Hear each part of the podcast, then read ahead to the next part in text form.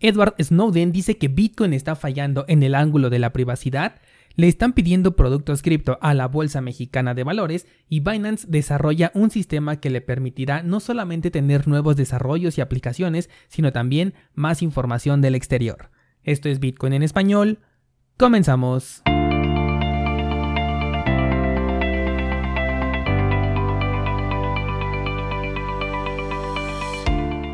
Hola, soy Daniel Vargas y esto es Bitcoin en español, un lugar donde hablamos de la tecnología más revolucionaria desde la invención del Internet. ¿Crees que estoy exagerando? Ponte cómodo y déjame ser tu guía en un camino sin retorno, el camino a la descentralización. Bienvenidos descentralizados a este viernes 7 de mayo de 2021. Y vaya que tuvimos muy buenos movimientos el día de ayer, aunque Bitcoin todavía no se ha decidido. Esa resistencia en los 58 mil dólares es bastante importante. Le comentaba ayer a un descentralizado que estoy esperando un movimiento repentino, pero lo que no sé es en qué dirección. No sé si así vaya a suceder, pero al menos esa es la impresión que tengo en este momento. Pero el día de hoy, más allá de mencionarte que Cardano, Tesos, Litecoin, entre otras criptomonedas, hicieron movimientos muy interesantes, quiero que captes la señal que el mercado nos está mandando. Ya sabes que a mí lo que me gusta es estar prevenido. Yo, por ejemplo, te dije que la All Season estaba muy cerca cuando apenas comenzaba el 2020 y si es que tomaste decisiones tomando en cuenta lo que se venía, entonces el día de hoy debes de tener ganancias de tres dígitos o incluso mucho más. Ahora estamos viendo señales de que el mercado alcista ya está madurando. No digo que el fin vaya a ser la próxima semana, pero sí que tengas súper bien definida tu estrategia porque se te va a venir el FOMO encima descentralizado. Algo que te he venido diciendo desde hace tiempo es que hemos notado que Bitcoin comienza a consolidar cuando las altcoins suben de precio. Después ese dinero de las altcoins vuelve a Bitcoin porque se están tomando ganancias, alguno que otro lo hará en dólares, pero lo que nos interesa para este caso es Bitcoin, entonces esto provoca el último y más fuerte impulso que va a tener Bitcoin y de ahí nuevamente comienza a perder fuerza la criptomoneda madre y es cuando algunas altcoins reaccionan un poquito tarde y otras también ya comienzan a perder su fuerza y es cuando entramos en este invierno cripto. Mi frase más trillada en este podcast es no tiene por qué repetirse esto que te acabo de contar, pero hasta el momento el patrón se está repitiendo bastante bien. Bitcoin lideró el movimiento alcista, las altcoins subieron de precio en contra del dólar, que como ya hemos platicado más bien es el dólar el que se está depreciando en contra de las criptomonedas, y entonces llega el punto en el que las altcoins comienzan a valorizarse en contra de Bitcoin. Y qué mejor banderazo de esto que lo que nos dio Ethereum la semana pasada, que durante todo el movimiento alcista de Bitcoin, Ethereum no paraba de depreciarse en contra de la criptomoneda madre y ahora parece que está despertando.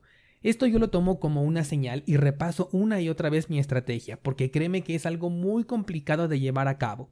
Ayer, por ejemplo, estaba haciendo cuentas y si tú te vas a ver el video en donde compré Dogecoin, con esa cantidad que compré en aquel entonces, que apenas eran como 230 dólares si no me equivoco, el día de ayer hubiera tenido un Bitcoin enterito. Lo peor es que en ese video definí un objetivo y cuando me di cuenta del FOMO que estaba causando ese tema de Wall Street Bets del que hablamos en su momento, no me dio confianza el movimiento porque yo pensé que no era genérico y me salí incluso un poquito por debajo del objetivo inicial, sin saber que todavía le quedaba un mil por ciento por delante. Imagínate descentralizado que me perdí de un mil por ciento con esta moneda y sí me llevé como un 400%, que no está para nada mal, pero todo lo que me perdí. Por supuesto que en ese momento me entró el FOMO, pero ya era una apuesta arriesgada, la cual ya jugaba en mi contra y siempre te he dicho que pongas la balanza inclinada hacia tu favor, porque nadie pudo haber previsto este gran subidón que dio Dogecoin, por lo que yo me quedé con mis ganancias, que para nada eran despreciables, pero después ya me convertí en un simple espectador del impulso de Dogecoin. Te cuento esta experiencia para que la recuerdes cuando tú pases por esto porque tarde o temprano vas a pasar por lo mismo y aprendas principalmente a definir tu estrategia, aunque me oiga como que lo estoy repitiendo una y otra vez, pero sobre todo a cumplirla porque vaya que es muy difícil cuando ya te enfrentas a ese momento. Bueno, pasemos ahora a las noticias y tenemos al señor Edward Snowden, conocido por ser el supuesto informante de los secretos de la NASA, y este señor nos dice que Bitcoin debería de ser privado por diseño tal y como lo es Monero. Según Edward, Bitcoin está fallando en el ángulo de la privacidad, considerando la vigilancia digital como un problema que debe de ser resuelto, o al menos que debemos de tener una alternativa a este nuevo problema. Tomando el ejemplo de Monero como criptomoneda de privacidad y también de Zcash, supongo que aquí por un poco de desconocimiento, porque esta no es ni privada ni descentralizada, dijo que si Bitcoin se hiciera privado por diseño, incluso ayudaría a que este tipo de criptomonedas como Monero puedan regresar a los exchanges centralizados que como bien sabes ya las han retirado de algunos como por ejemplo Bitrex por esta característica de privacidad. Lo que no menciona es que si Bitcoin se volviera privado, entonces Monero ya no tendría ninguna razón de existir, pues esta es justamente su propuesta de valor. Y si la principal criptomoneda te quita esa única cualidad, entonces Monero ya no tiene nada que hacer. En la entrevista de donde sale la información que te estoy platicando, también se tocó el tema de la CBDC, que a mí me gusta llamarle las criptomonedas nacionales, las cuales vienen con una gran preocupación para este personaje, sobre todo por las cualidades que pueden tener hablando de fechas de expiración. Te conté hace poco sobre el proyecto del yuan digital chino, en el cual se estaba probando que si después de un determinado tiempo ese dinero que tenías en tu cartera no era gastado, entonces desaparecería, tiene una fecha de caducidad. Con este tipo de cambios incentivas el gasto y desincentivas el ahorro, no se diga de la inversión. Y si de por sí la cultura del ahorro no está muy presente, al menos hablando de la parte latinoamericana, mucho menos con esta clase de incentivos en los que te van a hacer gastar por la fuerza. Retomando un poco el tema de la privacidad, esto es algo que se ha discutido durante mucho tiempo, incluso tuve un episodio específico hablando sobre este punto, porque realmente Bitcoin de inicio no buscaba ser privado, por lo que no podemos eh, asegurar, como lo dice Edward, que está fallando, pues no se diseñó para ser privado, sino para ser seudónimo. El detalle fue que nosotros como usuarios por la comodidad que nos proporcionan los exchanges le fuimos quitando esta cualidad de anonimato, no por diseño pero sí al balance que manejamos. Tan es así que después tuvieron que crearse desarrollos que permitieran eliminar ese rastro que fuimos dejando, como por ejemplo los mixers. Y eso es lo bueno de que Bitcoin sea una tecnología que puede evolucionar, puede cambiar, adaptarse a las necesidades que sus usuarios tienen. Y si en este caso la privacidad se convierte en una necesidad, entonces tarde o temprano vamos a tener esa modificación. De hecho, la implementación de la que te hablé esta semana de Taproot en el código de Bitcore, ese ayuda a tener un grado más alto de privacidad, pero todavía no es la solución a este problema. La dificultad cuando hablamos de privacidad la encontramos en la transparencia, pues si tú revisas una transacción que está hecha con Monero, simplemente no vas a ver prácticamente nada, porque esa es justamente la cualidad, ¿no? Que no puedas rastrearlo, que no puedas verlo. Entonces, ¿cómo conservas un sistema de transmisión de valor público y verificable como lo es Bitcoin? Si lo conviertes en un entorno privado en donde puede seguir siendo público pero ya no sería verificable, ya no sería transparente.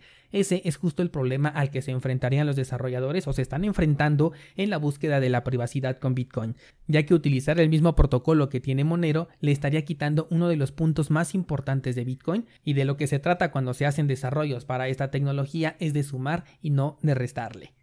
Este tema siempre da para un gran debate, pero hay muchas más cosas de las que platicar, así que vamos a cambiar de tema. Por ejemplo, déjame contarte que la Bolsa Mexicana de Valores expresó abiertamente que ya varios de los inversionistas tienen interés en invertir en criptomonedas y le están solicitando un producto enfocado a lo que el director general respondió que se está trabajando ya con las autoridades y que las negociaciones están a la par, por lo que en cuanto estas autoridades den la luz verde para ofrecer una clase de producto relacionado al entorno cripto, ellos serán los primeros en ofrecerlos. Recuerda que como institucionales no pueden comprar directamente cripto, por eso es que lo tienen que hacer a través de una empresa centralizada, como por ejemplo el caso de las compras que se han hecho en Estados Unidos. Hay una gran relación entre estos actores como Tesla, como MicroStrategy y empresas centralizadas del sector cripto como por ejemplo el exchange Gemini de los gemelos Facebook y también con Coinbase. Sinceramente, me preocupa un poco que se comience a hablar de estos temas específicamente en México porque no sé si las regulaciones vayan a ser favorables. O sea, ninguna regulación es favorable para Bitcoin por su propio nombre de regulación, pero en este caso puntual me provoca un poco de conflicto. Vamos a ver qué pasa en el futuro porque no quiero meterme en este tema que tiene tintes políticos. Por último, déjame contarte que ya se lanzó en la Binance Smart Chain un sistema de oráculo para que los desarrolladores puedan crear aplicaciones dApps y también DAOs que son organizaciones descentralizadas utilizando información externa. Fíjate que siempre que leo algo de Binance entro en conflicto interno porque por un lado digo, wow, estos señores están en todo, y por el otro pienso, bueno, pero en una red completamente centralizada va a estar circulando toda esta información que se obtiene de agentes externos. ¿Cuánto poder tiene este desarrollo para Binance si hoy en día nos encontramos en la economía de la atención y de la información? De cualquier forma, el entorno cripto sigue creciendo, muchos critican a Bitcoin por siempre estar en pañales, pero es que vamos, después de tantas décadas sin una revolución económica, yo digo que el cambio que tenemos ya en nuestras manos ni es para menospreciarse ni mucho menos para apresurarse, porque ya hemos visto los resultados cuando las cosas se apresuran. Descentralizado, espero que hayas podido revisar la nueva sección de cursosbitcoin.com diagonal market, en donde estoy colocando un listado de proyectos cripto para que tú los puedas consultar y tener la información más relevante del proyecto cripto que te cause interés, esto acompañado de una pequeña opinión personal.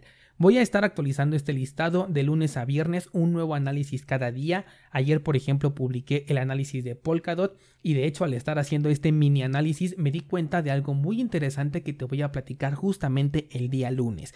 Entonces hoy voy a subir otro nuevo análisis, cursosbitcoin.com diagonal market y te espero el lunes para hablarte de la descentralización en el sector cripto.